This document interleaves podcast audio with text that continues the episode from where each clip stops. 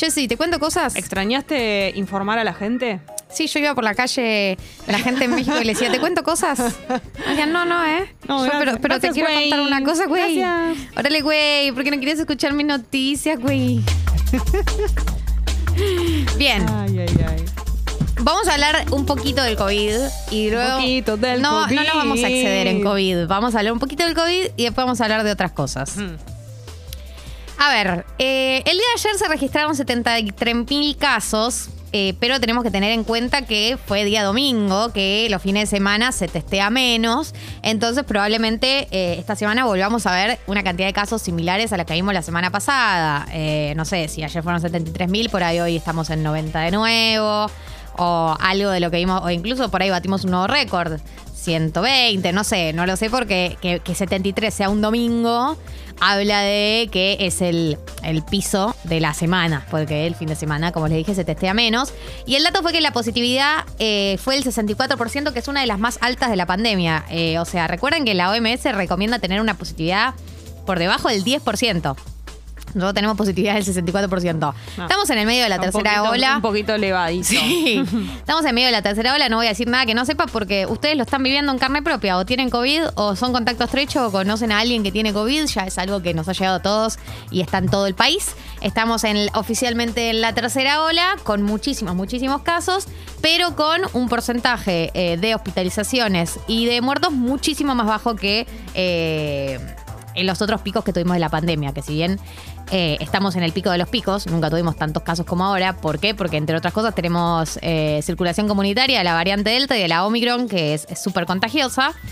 Eh, y que de hecho recordemos que la tercera ola estaba anunciada para las paso de las legislativas, o sea, se demoró todo lo que se pudo demorar y finalmente te, te diría que la Delta no, no tuvo esa, ese peso que esperábamos que tenían, pero la Omicron sí. La Omicron llegó y dijo, bueno, listo, chao, volvió el COVID. Eh, creo que lo que mm, la diferencia es clave, la vacunación. Obviamente tenemos, ayer tuvimos 73 mil casos y 27 muertos. Si bien obviamente cada persona que muere es una angustia y una tragedia para la familia involucrada y no hay que minimizar y naturalizar eh, ningún tipo de muerte en este mundo, eh, la realidad es que no es lo mismo eh, la cantidad de muertes. Ustedes recuerdan que en momentos donde teníamos por ahí eh, 50.000 casos y teníamos 300, 400, 500 muertos. Digo, el número es muy distinto eh, y hace vivir la pandemia de otra manera. Y tiene que ver con la vacunación, nada más y nada menos. Eh, lo mismo con las hospitalizaciones, que en este momento tenemos un porcentaje de ocupación de camas de adultos en el sector público y privado de 38,33 de 38,3% en el país. Y estamos en el pico de la, de la tercera ola. Así que mm, nada, creo que habla del momento de la vacunación, del momento de la pandemia y eh, muchos especialistas están hablando de que si se mantienen así, eh, va a terminar pasando lo que se venía anunciando con respecto a este virus, que es que va a pasar a ser un virus más, digamos. O sea que si vos tenés un virus que te trae síntomas leves, eh, y no mucho más, vas a comportarte como te comportás como, como los otros virus. Estás resfriado, te quedas uno o dos días en tu casa y después eh, salís y contagiarte no significa aislarte y contagiarte tampoco significa hospitalización y contagiarte no significa eh, muerte necesariamente.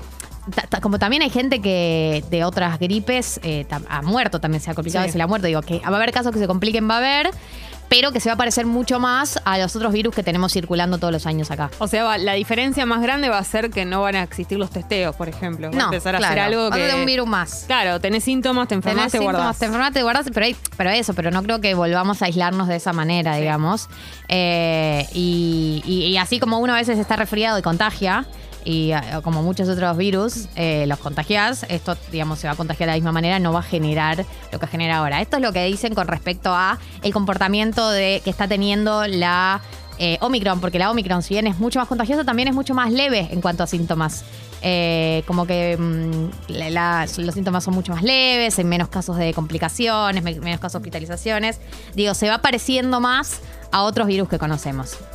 Entonces, como en la mala que es estar en la tercera ola y que es eh, estar aislados, como lo están muchos, y que es eh, tener contacto estrecho o tener COVID y toda la situación que es muy agobiante para todos, sí está bueno decir qué es lo que se está analizando de parte de los expertos, que es, bueno, que tengamos tantos casos pero sean casos de tipo gente que tuvo síntomas recontraleves, que no se le complicó, que la mayoría no se complicó, que la mayoría no requirió hospitalización, habla eh, de hacia dónde se está dirigiendo este virus y por ahí incluso el fin de la pandemia.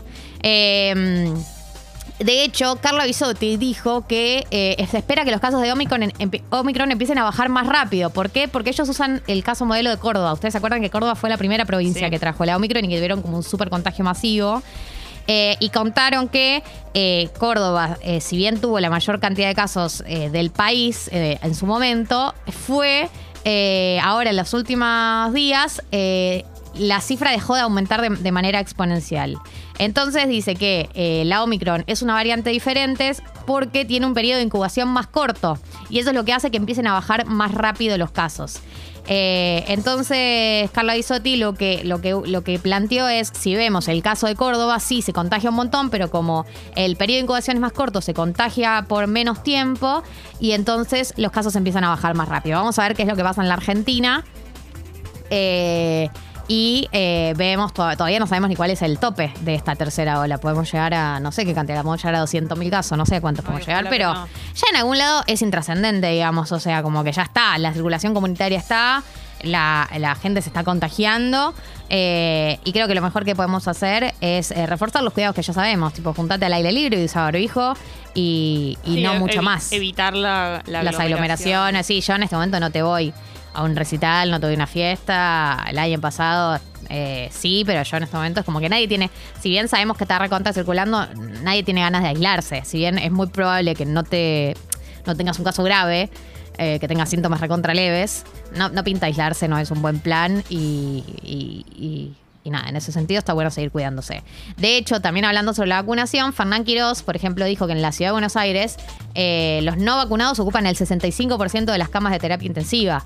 Lo cual, o sea, digo, estos números salieron en provincia de Buenos Aires, salieron en ciudad de Buenos Aires, están saliendo a nivel nación. Está claro que las personas que no se vacunaron tienen muchas más chances de que se le complique el caso de que termine una hospi- hospitalización. Y era lo que nos venían anunciando cuando arrancó el plan de vacunación y solamente eh, ahora tenemos como la confirmación con los datos oficiales.